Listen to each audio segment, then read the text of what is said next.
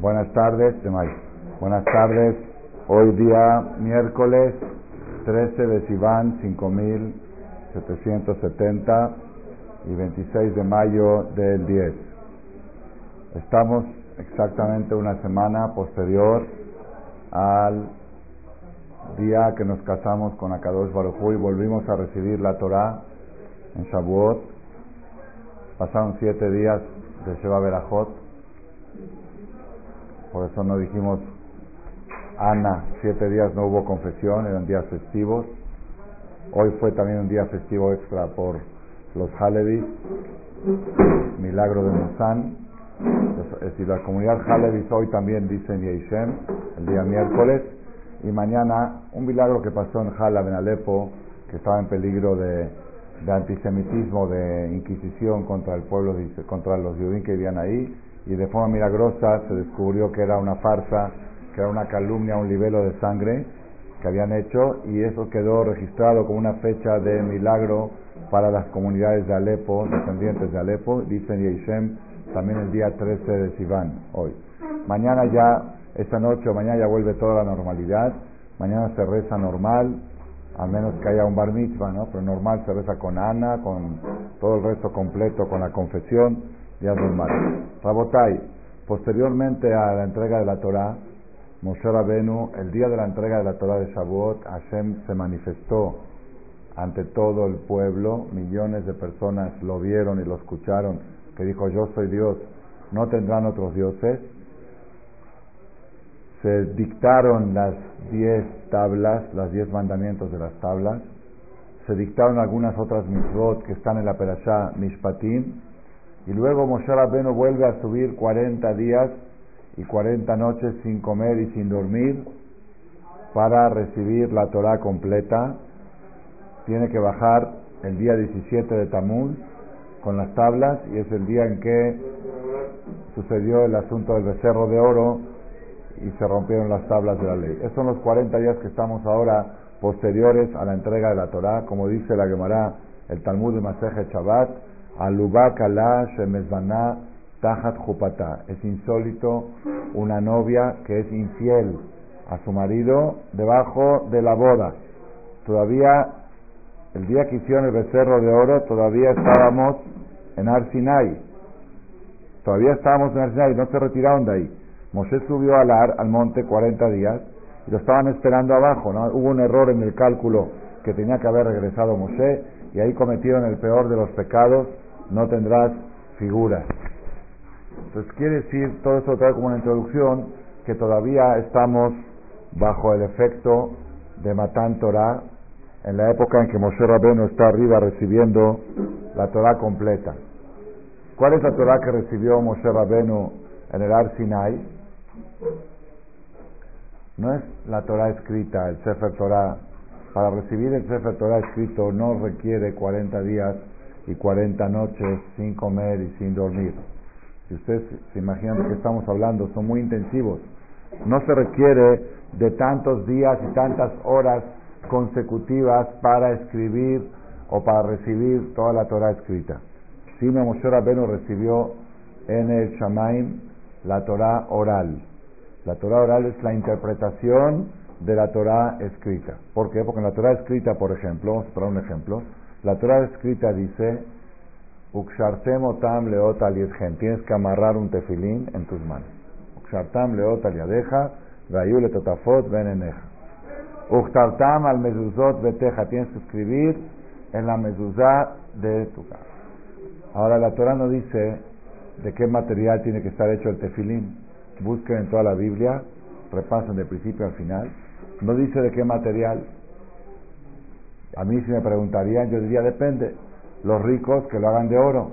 Es muy bonito regalo regalarle al yerno, cuando se va a casar tu hija, regalarle un tefilín de oro, ¿se imaginan? Hecho de oro. Pero un tefilín de oro no sirve. Si no es tan rico, un tefilín de plata, uno de cobre. Sin embargo, todos los tefilín de qué son? ¿De qué es la cajita de tefilín de cuero? Es piel, de cuero de animal. ¿Eso dónde está escrito? Eso no está escrito en la Biblia. Esa es la Torah oral. ¿De qué color tiene que ser el tefilín? A mí si me preguntarían, yo diría según el color del traje. El día que usas traje azul, tefilín rojo. Si usas traje rojo, tefilín azul. Imagínense que uno tenga una colección de tefilín en la casa, igual que la corbata, ¿sí? Y que haga juego y se vería muy, muy bonito el templo, que cada uno así de colores, cada uno con un tefilín diferente, de color diferente. Sin embargo, ustedes van a ir en todo el mundo a todas las comunidades, Sefaradim, Ashkenazim, Halevi, Marroquí, polacos, alemanes, eh, yemenitas, Barminan, hasta reformistas, a donde vayan. ¿De qué color van a ver el tefilín? Nunca van a ver un tefilín de otro color. Y pregúntale, oye, ¿por qué no dicen que no hay que ser tan negro? Una señora dice, ¿por qué los rabinos se visten de negro? Mejor, más, bueno, ¿y por qué no haces tefilín? Haz tefilín rojo, dile a tu marido que se ponga tefilín azul o de la bandera de México, ahora que está el mundial, para para que sea campeón México. ¿Ah? ¿Por qué a nadie se le ocurre hacer un tefilín de otro color? ¿Por qué? Porque así es la ley. ¿Y dónde está escrito que así es la ley? En la Torah no dice. Eso es lo que Hashem le enseñó a Moshe, le enseñó a en Arsinai los 40 días que estamos pasando ahora, 40 días sin 40 noches sin comer y sin dormir, es la Torah oral. Y otra pregunta les pregunto ya a ustedes. Ya les dijimos el material del tefilín, el color del tefilín. ¿Y qué va escrito dentro del tefilín? Tampoco lo dice la Biblia, la Biblia no dice con exactitud ¿Qué hay dentro del tefilín? Hay cuatro operaciones. La operación del Shema, de allá en Samoa, Kadesh Liko mejor, veía que viaja, pero eso no está escrito en la Biblia, eso es la Torah oral. Otra pregunta les voy a hacer. ¿Y sobre qué papel, sobre qué tipo de papel se escribe el tefilín? Sobre pergamino. Si lo hacen en imprenta, no sirve el tefilín. Hay que tener mucho cuidado.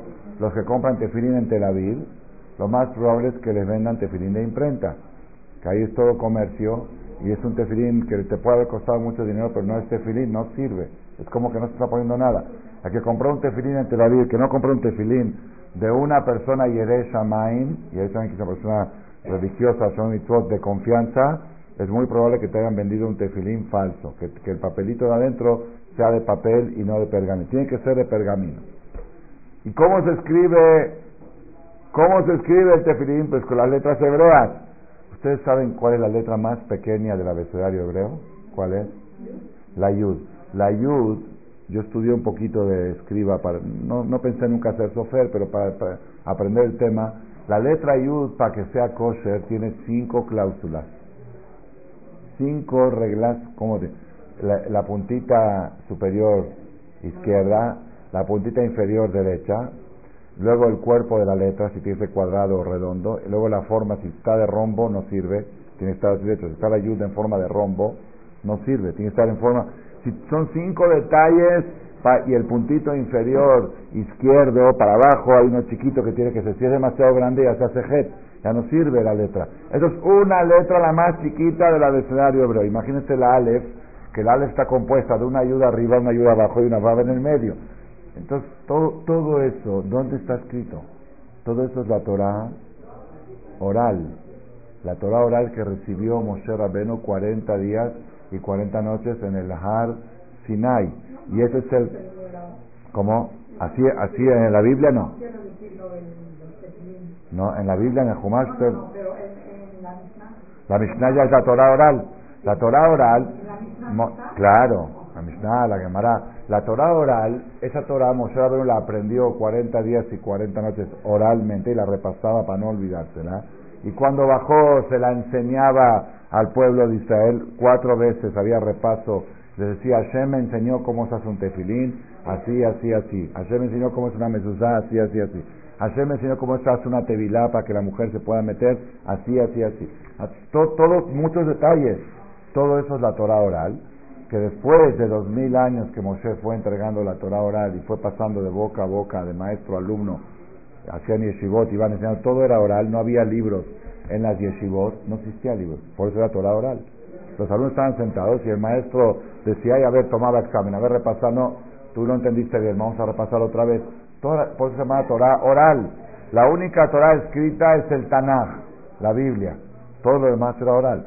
Después que se destruyó el segundo templo, cuando empezaron las persecuciones y el pueblo Israel estaba desparramado por todas partes y se desbarataron las yeshivot, Vino Rabí Eudán así, que la señora ya escribió un artículo sobre él y que van a sacar un libro, me dijeron, de los artículos, ¿no? en buena hora que sea, la Inore, que la Inore, ¿sí? no vamos a publicar mucho para que no, no agarre. Entonces Rabí Eudán así, que estuvo en qué año? Siglo II de la era de los Goim, ya hace 1800 años estuvo Rabí Eudán así. Él vio de que las yeshivot estaban desbaratando y se iba a olvidar la Torah oral del pueblo de Israel, él tomó la iniciativa de escribir la Torah oral. Y escribió la Mishnah. La Mishnah es un síntesis muy breve de la Torah oral. Después de 200 años o 300 años, llegó la época de Rabina y Rabashe, los Amoraim, que vieron que la Mishnah estaba escrita muy conciso y también se iba a olvidar la Torah porque la gente no entendía la Mishnah. Había que hacer la Gemara y esto es la Gemara. La Gemara es el Talmud del Shas son, son 20 tomos, ¿sí? que es lo que fue para esclarecer lo que dice la Mishnah. Después de 800 años o mil vino Rashi. ¿En qué año estuvo Rashi? Rabbi Shlomo Haki. En el siglo XI murió en el siglo XII. O que hace como 800 años. Rashi es el que está aquí, está aquí al lado del Talmud. El Talmud, la Gemara es lo del medio.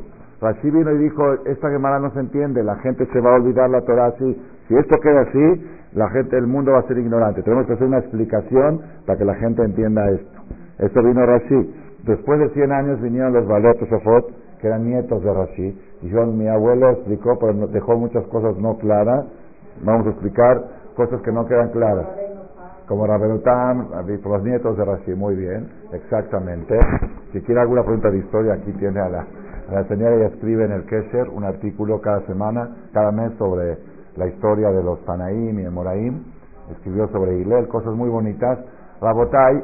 Entonces, todo eso es la Torah oral que hoy en día está escrita. Hoy en día la Torah oral está escrita y cada vez, cada generación veían de que no era suficiente lo que se había escrito en la generación pasada, todavía quedaba inentendible y había que escribir más comentarios. Vino Yosef Caro, y vino Maimónides, después Yosef Caro, así fueron bien Incluso hoy en día que está, hay tanto escrito, tanto escrito, todo eso, todo ese libreo que ustedes ven ahí en la Torah oral, pero todo eso ahora ya está escrito. Sin embargo, es muy difícil ser autodidacta en el judaísmo, se necesita de un maestro, sigue siendo Torah oral. Se necesita un maestro que les explica, a ver, ¿qué, qué está escrito acá? ¿Qué dice esto? Bueno, pues ahí están los libros. Los libros no son suficientes. La Torah siempre al final va a quedar siendo oral, entregada de maestro a alumno. Regresando al tema de los 40 días que estamos ahora, los días que Moshe Rabbeinu estuvo en Ar Sinai recibiendo la interpretación de la Torah escrita, tenemos que saber un detalle importante que estamos estudiando ahora en el Talmud. Hay una, el Talmud tiene como 2.300 hojas. Cada una de esas es una hoja. Cuando yo les digo eh, la Gemara tal, en la hoja la hoja 72 es esta Ain Bet y tiene columna 1 y columna, columna 2. ¿sí? Eh, hay un, hace como 100 años más o menos empezó un concepto que se llama Dafiomi, que en todo el mundo estudia la misma hoja, la misma hoja, la gente estudia la misma hoja y en 7 años acaban el Talmud y hacen Sium Ashaz en Estados Unidos. Cuando hacen Ashaz lo hacen en el Garden, ¿cómo se llama ese Square? Que hay más de 20.000 personas asisten. En Israel también, en todo el mundo el Shaz y ahora en el Dafe Yomi actual, que se está estudiando hoy mundialmente, ya está en el calendario, en, todos los calendarios modernos ya aparece la hoja que corresponde al día. En el Dafe Yomi que se está estudiando estos últimos días, y se va a seguir los próximos 10 días, es el último capítulo del Talmud de Sanedrín. Sanedrín. Sanedrín, ¿qué es Sanedrín? Los senadores, el senado que había en el Betamidash, y el último capítulo se llama Perek Helek. Es uno de los Perek más interesantes del Talmud, que empieza diciendo, Kol Israel y Eslaem Helek Leolam. Todo Israel tienen su nacionalidad automática, pasaporte automático de Olam Abba. Automático. El hecho de ser de linaje judío, con eso tiene acreditado el Olam Abba, aún si es un judío pecador, que por algún pecado mereció la pena de muerte, como cuenta el Talmud antes, aquellos que merecían la pena de muerte en los tiempos que se aplicaba por medio del Sanedrín, aunque esta persona mereció la pena máxima y fue asesinado por el Bedín, que era la pena de muerte que existe en la Torah, sin embargo, después de esto llega la Olamaba, esa muerte lo pulió, hace teshuvah, se arrepiente de su pecado, llega la Olamaba. Incluso hoy en día que no hay pena de muerte y una persona puede subir al cielo manchado de miles de pecados y va a ir al infierno, pero eso es un tiempo hasta que se limpie su alma, pero al final llega al Olamaba. Kol Israel, Yesh Helek Leolamaba. Todo Israel tiene pasaporte automático al Olam Abba. Esta Mishnah le gusta mucho divulgarla a los rabinos modernos, especialmente a los reformistas. Les gusta mucho, dices, ¿qué te preocupas? Col Israel al final puedes sufrir un poquito en el camino, pero al final todo Israel llegan al Olam Abba. ¿Está buena? ¿Está bien? Les gusta mucho promover esta Mishnah a los rabinos light, los que les gusta poner las cosas así. Dije, no te preocupes, al final todos terminamos en el Gan Eden también. Sí, puede ser que sufras un poco en el Geinam, un poco, ya un poco. Sin embargo, lo que ellos no dicen o no estudiaron es lo que sigue la Mishnah. La Mishnah sigue diciendo, Hay una lista de personas que pierden el pasaporte al Olamabá.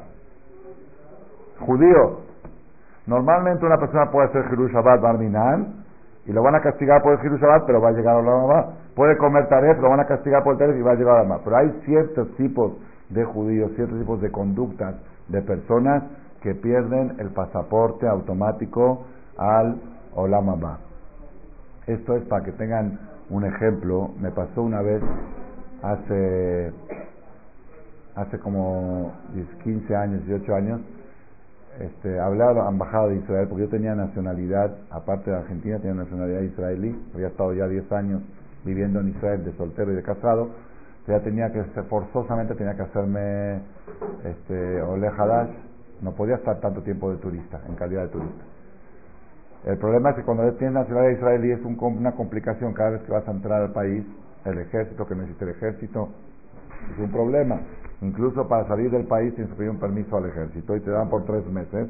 Y si después no regresaste en los tres meses, ya no te dejan entrar y si entras te llevan al calabozo. Es un relajo. Entonces yo pregunté qué puedo hacer para liberar esta situación.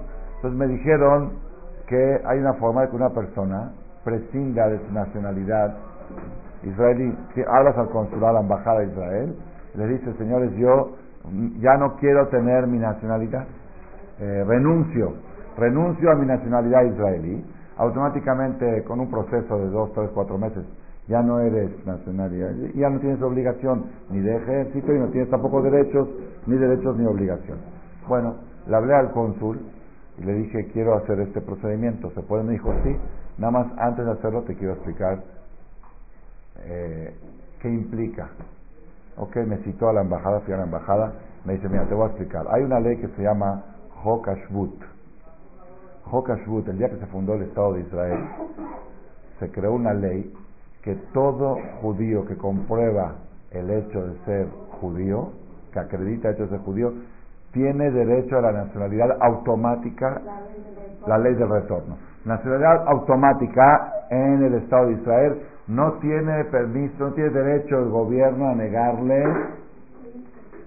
el asilo y la nacionalidad a cualquier judío que acredite que es judío. Hubo un problema hace poco, ahora, ahora les voy a decir la, la, la Entonces, una regla general, cualquier judío, normal en un país necesitas visa, necesitas visa, pero si tú demuestras soy judío, esa es tu visa, no tienes ni que ir a la embajada ni nada. Llegas a Israel, si demuestras apellido judío, una carta de la comunidad que tú eres judío, automáticamente te tienen que recibir y te tienen que dar nacionalidad israelí si es que tú la quieres. Eso se llama la ley del retorno, Esta ley del retorno el Abdil millones es parecida a la ley que dice Kol Israel y Islaem Helek Todo Israel tiene derecho a la nacionalidad en el mundo venidero, en el Gan Eden. Sin embargo, me dijo este señor, este cónsul, que hay tres cláusulas, tres excepciones que puedan negarle una visa, una nacionalidad judía a un judío. La primera es si este judío tiene una enfermedad contagiosa. Si tiene poliomielitis en los tiempos que había, que no había vacuna, que puede contagiar y matar, peligrar la vida de otros, le pueden negar la nacionalidad. Segundo, si está involucrado en, en este, fraudes o en delincuencia a nivel internacional buscado por la Interpol. Si la Interpol anda buscando a esta persona, puede negarle, tiene, pueden darle, pero le pueden negar la nacionalidad. Y hace poco hubo un caso de un israelí que estaba retenido en Estados Unidos por haber traficado, no sé, cuatro mil o cuatrocientas mil cadurín de éxtasis, no sé qué es una, es una droga, ¿no? Eh, sí. Y, este, bueno, lo iban a juzgar en, en, en Estados Unidos y él pidió asilo político a Israel y se lo negó Israel y él acudió a la ley del retorno y sacaron esa excepción, que la ley de retorno es que si una persona está involucrado en fraudes internacionales, no tienen derecho al asilo político ni a la nacionalidad israelí. Y la tercera manera que un judío le pueden negar su nacionalidad israelí, si él alguna vez la tuvo y la renunció, no, no quiere decir que seguro no le van a dar, pero pueden negársela. Ya perdió porque tuviste la oportunidad, la tenías y la negaste, entonces si, a ti te vale la nacionalidad israelí, entonces ya no estamos obligados a volver a dártela otra vez. Entonces me dijo el cónsul, tú puedes negar la nacionalidad, pero que sepas que eso implica que si mañana la, la pides por alguna razón, te la pueden negar. Pierdes el derecho automático, entonces ya yo me resistí y preferí quedarme con el problema y no renunciar a la nacionalidad israelí. Igual pasa con la nacionalidad del Olam Abba. Todo judío automáticamente tiene pasaporte al Olam Abba. Bueno o malo. Pero hay algunas excepciones que lo desacreditan a la persona del Olam Abba. Por ejemplo, la Gemara trae listas, Yarobam Menabat, personas que eran contaminantes, Hatá Vegetiet Arabim, que él pecó, hizo pecar a otros, como unos reyes que hubo que promovieron la idolatría en el pueblo de Israel. Entonces ese rey perdió el derecho a Abba y así trae una Una de las cosas que pierde el derecho a hablar Abba, Maimónides trae los 13 principios, 13 fundamentos de Maimónides que están basados en esta Mishnah. Uno es el que dice, en Torah minashamain. Yo creo en Dios, Diosito es muy grande, que si es grande porque le dice Diosito. Diosito le dice a tu cuate. No es, no es Diosito, es Diosato. Aunque esto no se puede decir Diosito. No se debe decir Diosito. Es una forma de... Yo creo en Dios, yo creo en que todo es una...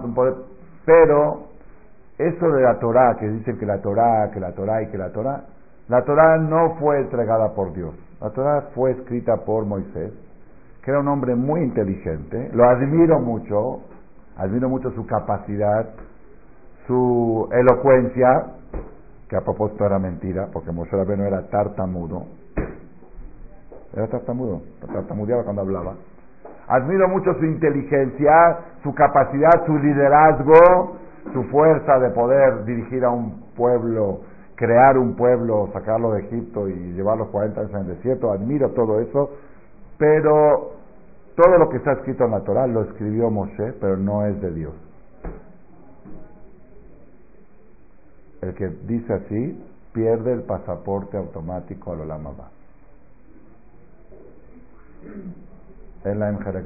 Y dice Maimónides, eso está la Mishnah, dentro de la Mishnah, aún un pasuk de la Torah. Un pasuk, un versículo dice, todo a la Torah la dio Dios, pero esto, esto yo creo que se lo jaló Moshe. Esto lo escribió Moshe. El que piensa así o dice así, pierde el pasaporte automático de la mamá. Y aún la Torah oral, las bases de la Torah oral.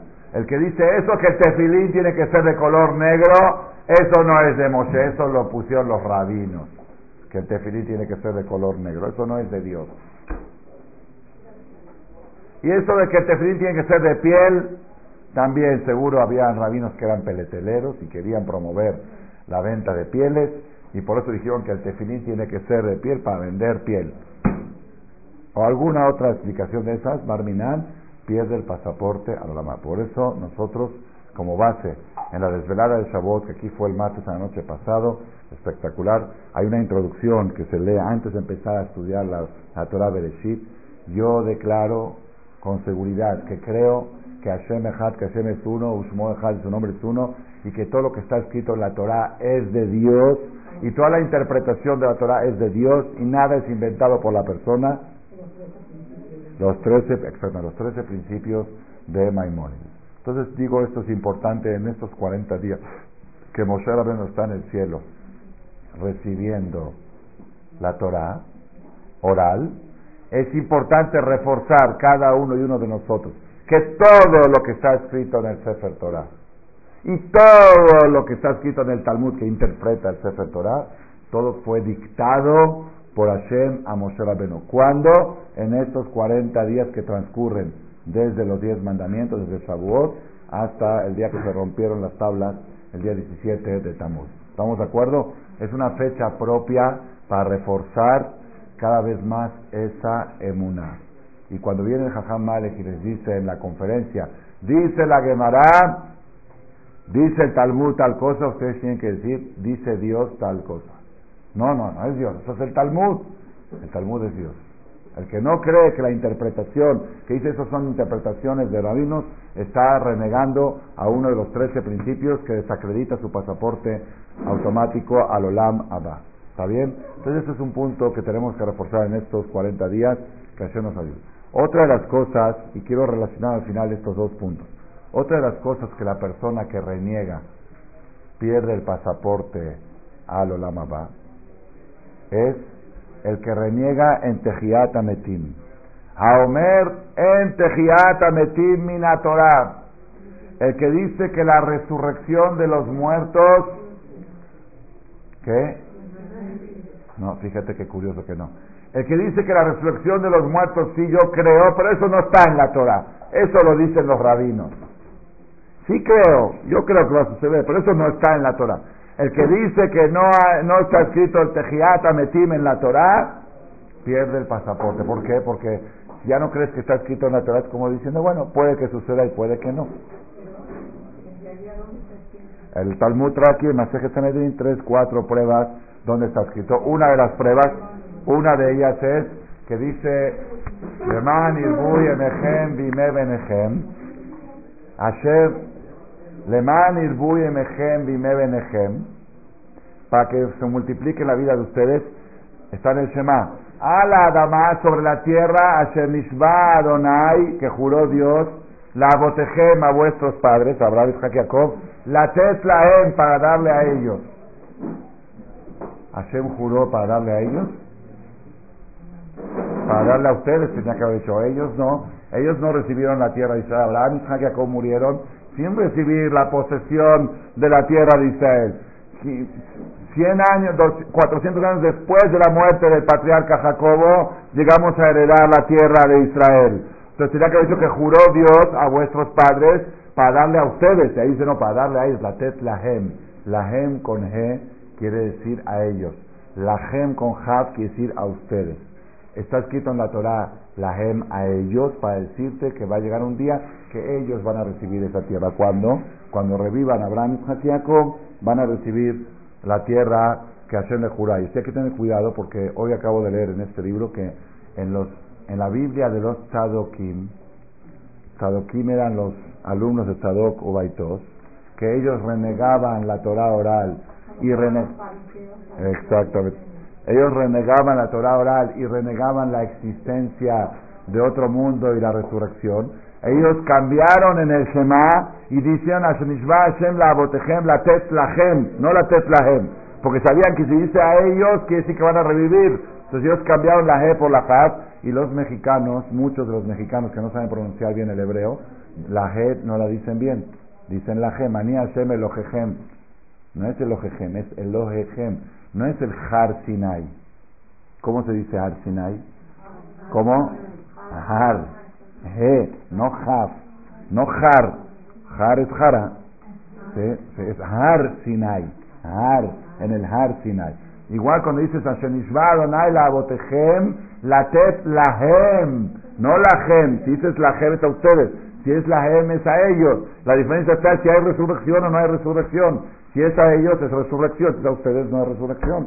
Y los Sadokim cambiaron el Lahem por el Lahem. Pero nosotros en nuestro Sefer Torah y en el Shema nuestro está escrito con G. Se que acostumbrarse mucho a pronunciar la G para no caer en ese error, especialmente en esas frases donde marca la diferencia entre los que tienen pasaporte de la y los que no tienen el pasaporte, los que creen en la resurrección. Todos provenimos de los Claro, en los demás se perdió todo. Así es, exactamente. De los Sadokim y Baitosim, de los Baitos, no quedó nada, quedaron los Caraitas. De los Caraitas, los Caraitas abrieron un templo en Jerusalén, ¿sí? y en los tiempos de Maimónides creo que fue, Maimónides les dio una maldición que nunca completen Minyan. Siempre que tienen un décimo muere uno. Siempre que se acopla un décimo a la comunidad esa, se muere uno. Es una maldición que le echó Maimónides que nunca Sadia Gaon, uno de los Rishonim de la época más antes de Maimónides, les dio la maldición de que nunca completen el minyan.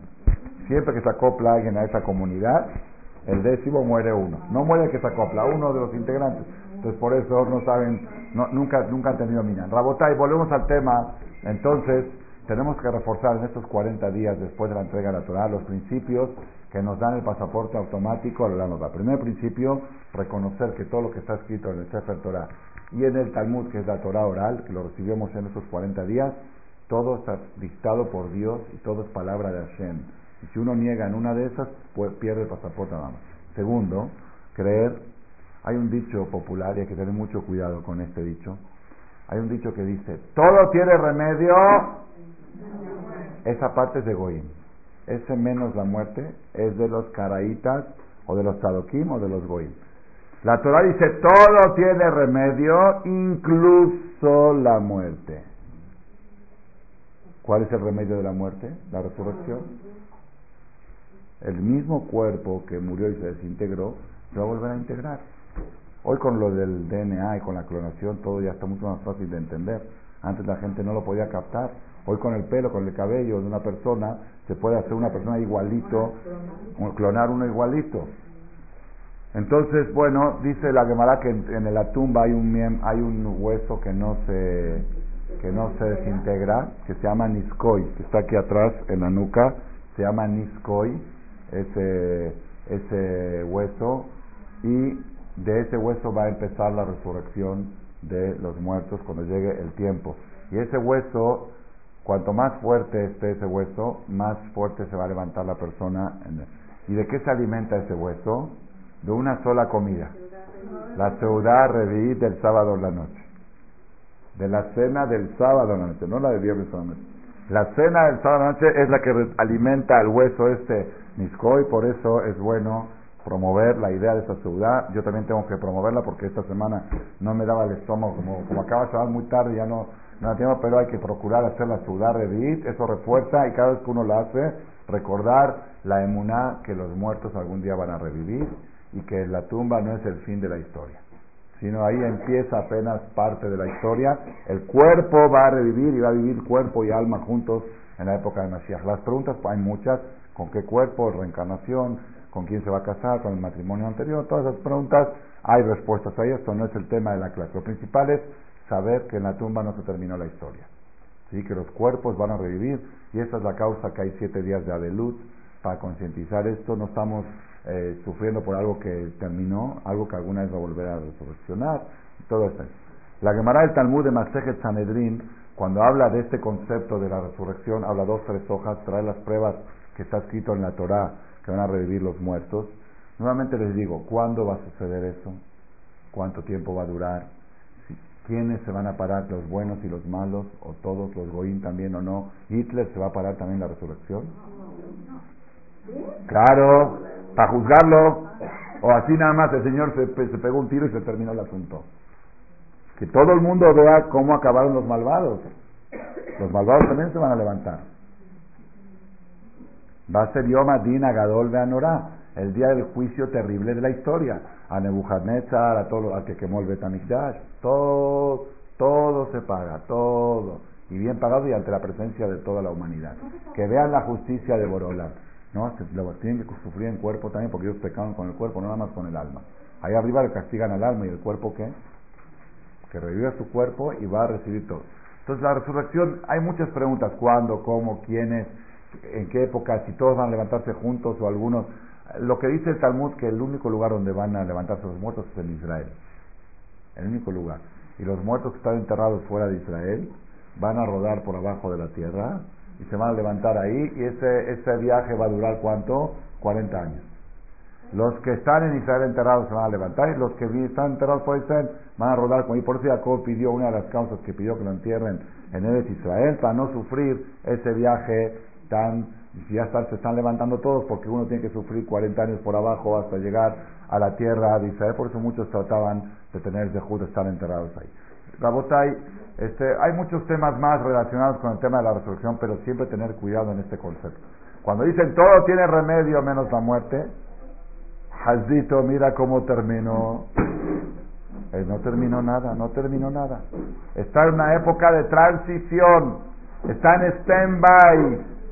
El alma está en stand-by en el Shamaim y ahí la juzgan en ese stand-by qué departamento le corresponde. Ese es el juicio que le hacen cuando uno muere. El cuerpo está en stand-by en la tierra hasta que llegue el momento de que desaparezca la muerte del mundo y revivan todos los muertos. Y cuando termina esa época de stand-by, el Aneshama vuelve a entrar al cuerpo y se levanta. Cuenta la Gemara aquí el Talmud, en Maseje Sanedrin, hoja 90, columna 2, dice así: Shalá Cleopatra Malketa et Rabbi Meir. Le preguntó Cleopatra, la reina, a Rabbi Meir. Y a la señora no le gusta. Ah, Cleopatra, ¿quién era Cleopatra? ¿Qué le preguntó? Bueno, acá trae que no es la Cleopatra que se conoce en los libros de historia de Egipto, porque esa estuvo 100 años antes que Rabbi Meir. Era otra Cleopatra que era de Grecia. ¿Está bien? Era otra Cleopatra de 100 años después de la Cleopatra conocida. En la, Rabbi Meir estuvo, Rabbi Meir Balanés, estuvo 100 años después de Cleopatra, la de Egipto. ¿Ok? Entonces era otra Cleopatra. Le preguntó Cleopatra, la reina, a Rabbi Meir. Ambra dijo, y Adana de Haye Shachme. Dice, yo creo en la resurrección de los muertos. Ella leía mucho de, de yo creo en lo que dicen los judíos con arriba muertos y aparte leí la Biblia y en el Salmo 72, en el Salmo 72 dice, Beachitsu Meir que que van a brotar de la tierra como las plantas, como, como, como crece la fruta y la, las plantas y el trigo, así van a brotar los muertos. De repente en el campo, en vez de producir trigo y se van a producir personas, personas, Eso está escrito en el Salmo 72. Eso estoy de acuerdo y lo acepto. Nada más tengo una pregunta, y yo creo que la pregunta era un poco también provocativa. Cuando se van a levantar, ¿se van a levantar desnudos o vestidos? Como diciendo, pues ¿de dónde ropa? Ay, qué vergüenza, imagínense millones de personas desnudas, hombres y mujeres. Que a, poco me vas a decir que también van a tener ropa? yo creo que ahí era, ese era el pique, como diciendo, Está bien, yo acepto que se va a levantar, pero ¿cómo se van a levantar? ¿Con ropa o sin ropa? ¿Qué le contestó el jajam? Dijo, me te voy a decir que se van a levantar con ropa y lo aprendo del trigo. Cuando siembras un grano de trigo, ¿cómo lo siembras? ¿Desnudo o con ropa? Desnudo. ¿Y cómo sale el trigo? Súper vestido, con siete ropas. Con una cáscara, con otra cáscara, con la barba, con la flor. Si sí, el trigo que lo entierran desnudo, sale vestido, crece vestido. Las personas que las entierran vestidos no es con más razón que van a resurgir vestidos. Así le contestó. Por eso está el ejemplo que van a salir como, como sale el, el trigo, como el trigo sale vestido, también las personas van a salir vestidos. Ok. Le dijo, le dijo el César a Rabban Gamliel, Ambritu de Shach ustedes dicen que los muertos van a vivir si está en polvo, ¿cómo, ¿cómo, la tierra se va a convertir en cuerpo? ¿Cómo un pedazo de tierra se va a hacer cuerpo? Le dijo la hija de Rabán Gabriel, papá, ¿me dejas contestarle yo? Es decir, el César lo atacó, el César de Roma lo atacó a Rabán Gabriel. ¿Cómo puede ser que la tierra se va a hacer carne? Se va a hacer cuerpo, si ya está hecho tierra, está desintegrado. Le dijo la hija, papá, ¿me dejas contestar? Y yo le voy a contestar. Le dijo, sí, hija, contéstale tú. Le dijo, tenemos dos fabricantes, dos artesanos en la ciudad aquí. Uno fabrica objetos, objetos, si hace vasos o cosas. Uno los hace de la tierra y otro los hace del agua. Uno agarra agua y lo convierte en un recipiente y otro agarra tierra. ¿Quién es, quién es el mejor, mejor este artesano? ¿El que fabrica del agua o el que fabrica de la tierra? El del agua, porque la tierra es, sólida, pero agarrar del agua y hacer un objeto, cristalizarlo, es mucho más difícil. Le dijo así, ok. Dice entonces, aquel que puede fabricar del agua, con más razón puede fabricar de la tierra. ¿Estamos de acuerdo? Si puede agarrar agua y hacerlo un vaso, con más razón puede agarrar tierra. Dice, ¿cómo se crean los seres humanos hoy en día? De una gota de agua. Si de una gota de agua puedes entender que se hace un ser humano, con más razón de un pedazo de tierra se puede hacer un ser humano. Así le contestó la hija a, a Gabriel. ¿Sí? Al César, al César. Bueno, aquí trae otros debates que tuvieron sobre este tema. Otra vez le preguntó una, una, un min, un apicoros, ese era un apicoros judío, uno renegado judío, le preguntó a Gedía Ben Pasisa. Gedía Ben era un hombre muy inteligente judío, hay otras historias con Alejandro Magno, con él, la que me da cuenta después. Le dijo, pobre de ustedes malvados, así le dijo a los judíos, pobre de ustedes judíos malvados, a los religiosos, que ustedes dicen que los muertos van a vivir. Y si los que ya vivían murieron, quiere decir porque ya se acabó la gasolina, se acabó el motor, se fundió el motor. ¿Cómo el que ya murió, un motor fundido, cómo va a volver a revivir? Así le preguntó. Amarle, le dijo a él, baile hayabaya, pobre de ustedes malvados, así le contestó él, que dicen que los muertos no van a vivir, porque dice, si lo que nunca fue pudo ser, lo que alguna vez fue no es con más razón que puede volver a ser. Repito, si lo que nunca fue, todos los que estamos aquí, hace 60 años, no éramos. No éramos. Mírate en el espejo y esto hace 60 años no existía. Y ahora existe. Si, de la nada pudo existir, si, si ya fui una vez, no es con más razón que puedo volver a ser. La lógica es, es este metín. Bueno, entonces se enojó mucho este, este renegado y le dijo, malvado me llamas a mí, malvado me llamas a mí, dice, si yo me llego a levantar en la resurrección, te voy a dar una patada y te voy a enderezar tu joroba porque era jorobado, este, te voy a tu joroba. Le dijo, pues sabes qué, si llegas a hacerlo eso, te vas a considerar un ultra doctor, porque ningún doctor todavía lo ha logrado hacer, y te lo voy a agradecer muchísimo y te voy a pagar si me echas, llegas a enderezar. Así termina esta parte del Talmud. Moray Brabotay, el tema de la resurrección es obligatorio para el pasaporte. Así como el tema de creer en la Torah el que no cree en alguna parte de la Torah que fue escrita por Dios pierde el pasaporte. El que no cree en el concepto de la resurrección también pierde el pasaporte. Sin embargo, ahora vamos a decir un hidush, una cosa novedosa que aprendimos en la fiesta de Shavuot. Cuando Hashem fue a entregar la Torah al pueblo de Israel en Ar Sinai, el plan original era que Moshe iba a subir, iba a recibir la Torah y se la iba a entregar al pueblo de Israel. Nada más que tenían que aceptar. Debían de aceptar el compromiso de matrimonio. Viene Hashem y le dice a Moshe, ve a seducirlos, que acepten. De repente sube Moshe y dice, ¿sabes qué Hashem? Sí están de acuerdo, pero tienen una condición o una petición ellos dijeron que quieren ver a Dios y escuchar a Dios. No quieren intermediarios. Quieren en directo. Quieren ver el mundial, la final, en directo, no por, no por, sí, no transmisión, ni siquiera en vivo. Quieren directo. Quieren verlo directo a Hashem. Las 10 millones de diferencias. Quieren ver directo a Hashem. Y, y eso no, se ve que no estaba en el programa. Le dijo Hashem, bueno, si quieren verme directo a mí, entonces tienen que prepararse tres días más. Van a necesitar un nivel de pureza especial que no cualquiera lo tiene, igual que el Cohen Gadol en Kippur para entrar al lugar más sagrado tenía que siete días antes salirse de su casa y estar concentrado. Van a necesitar tres días de preparación para poder ver y escuchar a Hashem. Y es la única vez en la historia que todo un pueblo, millones de personas vieron y escucharon. Como dice la Torah en Deuteronomio, en la Perashá Baet Hanan, dice, Kishealna Leamim Rishonim, investiga, pregunta, pregunta a todas las religiones, pregunta a los católicos, a los musulmanes, a todos, al Tíbet, a todos. Pregúntales, Aniyá Karavara Gadol o Anishma Kamou, si sucedió algo igual que esto o se escuchó algo igual. Pregúntales si escucharon algo igual que Ashama Am Kol Elohim Medaber Mitoja Kaasher Shamata Ataba Yehi. ¿Acaso un pueblo entero escuchó, un pueblo entero, la palabra de en vivo y sobrevivió y lo pudo contar? Sabemos que no hay, dice, no hay posibilidad de que un ser humano vea a Hashem y lo cuente.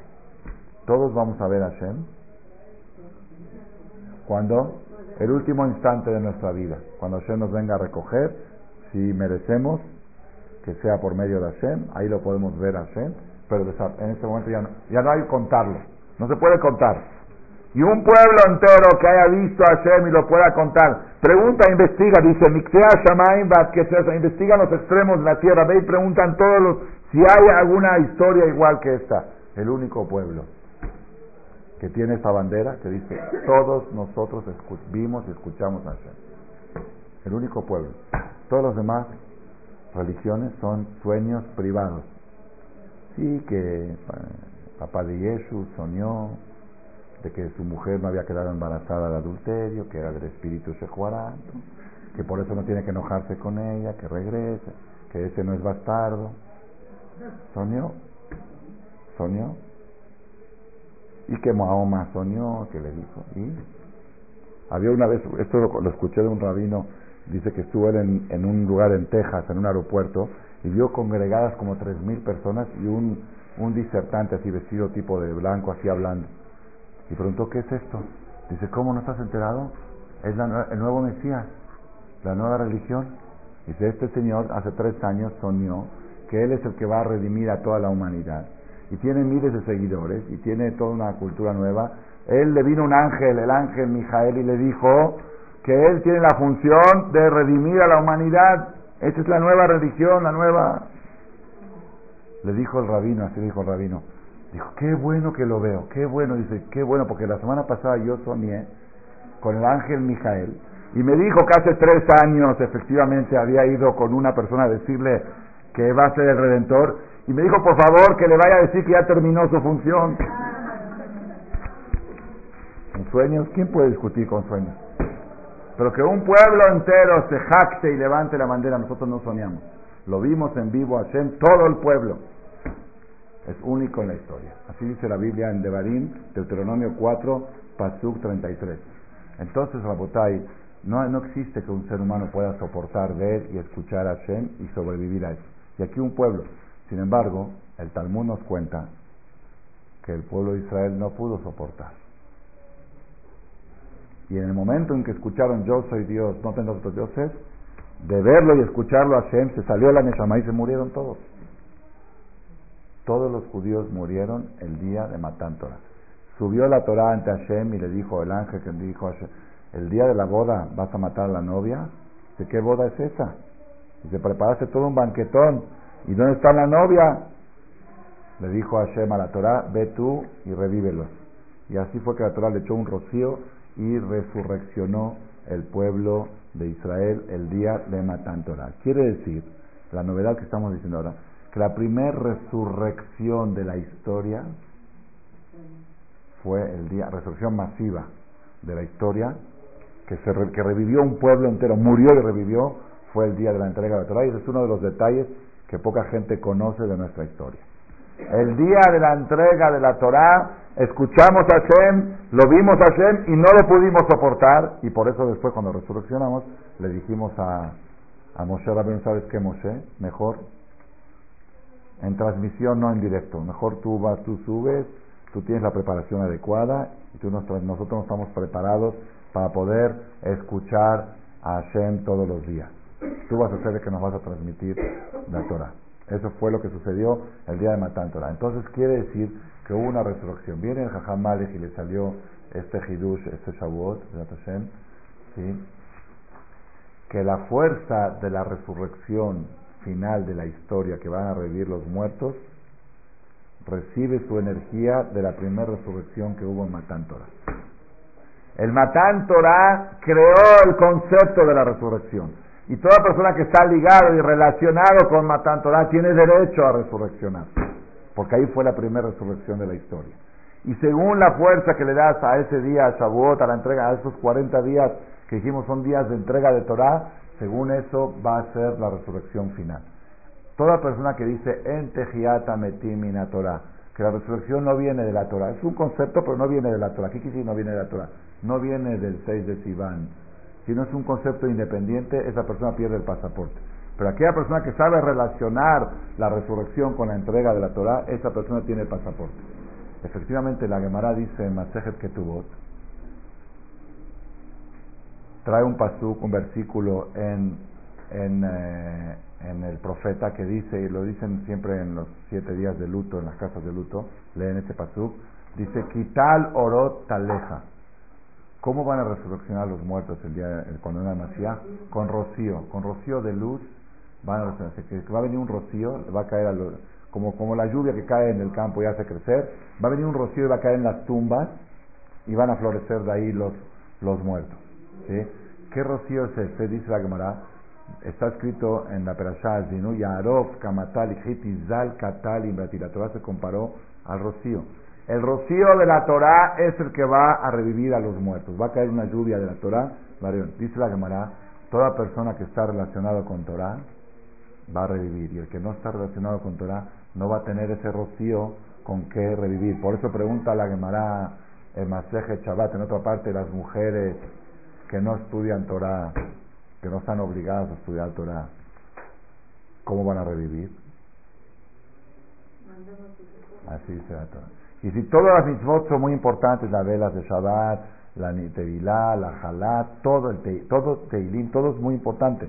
Pero para poder revivir se requiere del rocío de la Torah. Y el que tiene rocío de Torah va a revivir. El que no tiene, pues las mujeres, ¿cómo va a revivir? Dice la Gemara que mandan a sus maridos a estudiar Torah.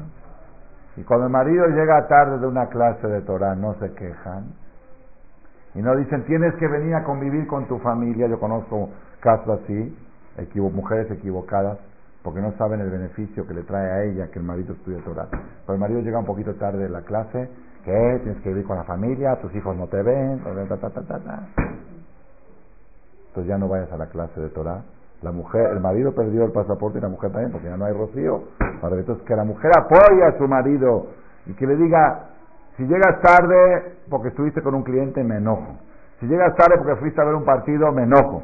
Pero si llegas tarde a la casa porque estuviste estudiando Torah, te aplaudo y te hago un brindis, te hago un lejaim. Esa es, esa es la parte de la mujer. Y la otra es que la mujer se preocupa que sus hijos estudien Torah. Que los mandan al Talmud Torah y que le mandan un regalito y un premio y un dulce para que estudie Torah. Ese es el rocío que va a traer la resurrección en el sector femenino del pueblo de Israel. Porque las mujeres no tienen mitzvah de estudiar Torah sino tiene mitzvah de promover el estudio de Torah en sus maridos y en sus hijos. Pregunta a la Gemara y aquellas personas que no, hombres, hombres que nunca estudiaron Torah, entonces no se van a levantar. Y pues se enojaron un poco gente que no tuvo el de estudiar Torah, se enojaron, entonces nosotros no vamos a tener resurrección. Le dijo el otro Jajam, les encontré una solución también a ellos. Si se relacionan con Torah, se asocian con Kolelim y Yeshivot que estudian Torah, y mantienen a una breja que estudie Torah y apoyan con su dinero al que estudia Torah, esa sociedad con la Torah, esa la va a levantar, así como a la mujer, la, la, promoción de ella a su marido y a sus hijos la va a levantar, a los hombres que no tuvieron el dejud de estudiar Torah porque no saben o no entienden o por no tienen tiempo, pero si ellos se asocian con la Torah, también ellos van a la resurrección. Entonces, ¿qué quiere decir? Todo el concepto de la resurrección es básico para tener el pasaporte, creer en eso, número uno. Número dos, y creer que esa fuerza de resurrección está relacionada con la Torah, con la entrega de la Torah que fue la primera resurrección de la historia el día de Shavuot. Y cuanto más relación tienes con la Torah, más te está relacionando con la fuente de la vida. Pregunta el Midrash, y con esto ya quiero terminar. Eh, en realidad es un tema para otra conferencia, quizá va a ser la introducción de la próxima conferencia. Pregunta el Midrash, Dice, si Dios, lo acabo de estudiar nuevo en el libro que les conté que traje, esta colección la compré ahora en este último viaje, me costó 1.200 dólares. Son 32 libros que son los Midrashim, recopilación de todos los Midrashim sobre cada sector de la Biblia. Nevi'im y Ketuvim, este es sobre Shemot, no está la entrega de la Torah, recopilación. Y aquí aprendí un Midrash nuevo que dice, pregunta el Midrash, Dios no sabía que los judíos no estaban preparados para verlo y escucharlo, que se iban a morir. Entonces, ¿por qué vino? Tenía que haberles dicho, perdón, ustedes no están preparados para poder, para estar en ese nivel de ver y escuchar a Dios, tiene que ser a través de Moshe. Hashem sabía. Entonces, ¿por qué Hashem aceptó la, la petición del pueblo de Israel? Está impresionante la respuesta, impresionante. Dice, para que no digan, para que no digan, y les estoy leyendo el pensamiento a todos ustedes ahora, para que no digan, se los fui leyendo los últimos 20 minutos, para que no digan, si yo hubiera visto a Dios y lo hubiera escuchado, yo no, hubiera sido más religiosa, yo nunca hubiera hecho idolatría, yo nunca hubiera hecho el becerro de oro si lo hubiera escuchado directamente. Pues, la verdad fue un Moshe, yo, yo, yo no escuché a Dios directo. A mí que me lo diga Dios directo y con mucho gusto lo respeto. Para que no digan, vale la pena arriesgar que se mueran y no era seguro que iban a resurreccionar.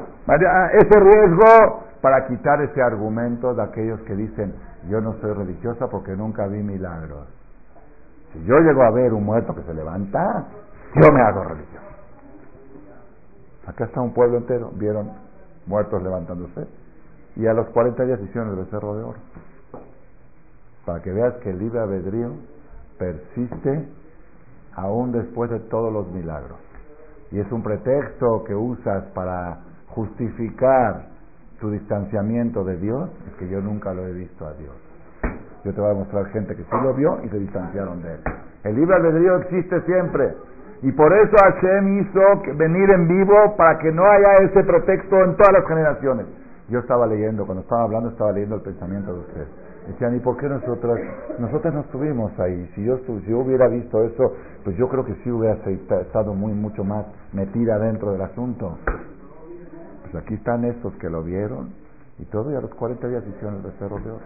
Para eso vino Hashem, para quitar ese argumento para todas las generaciones.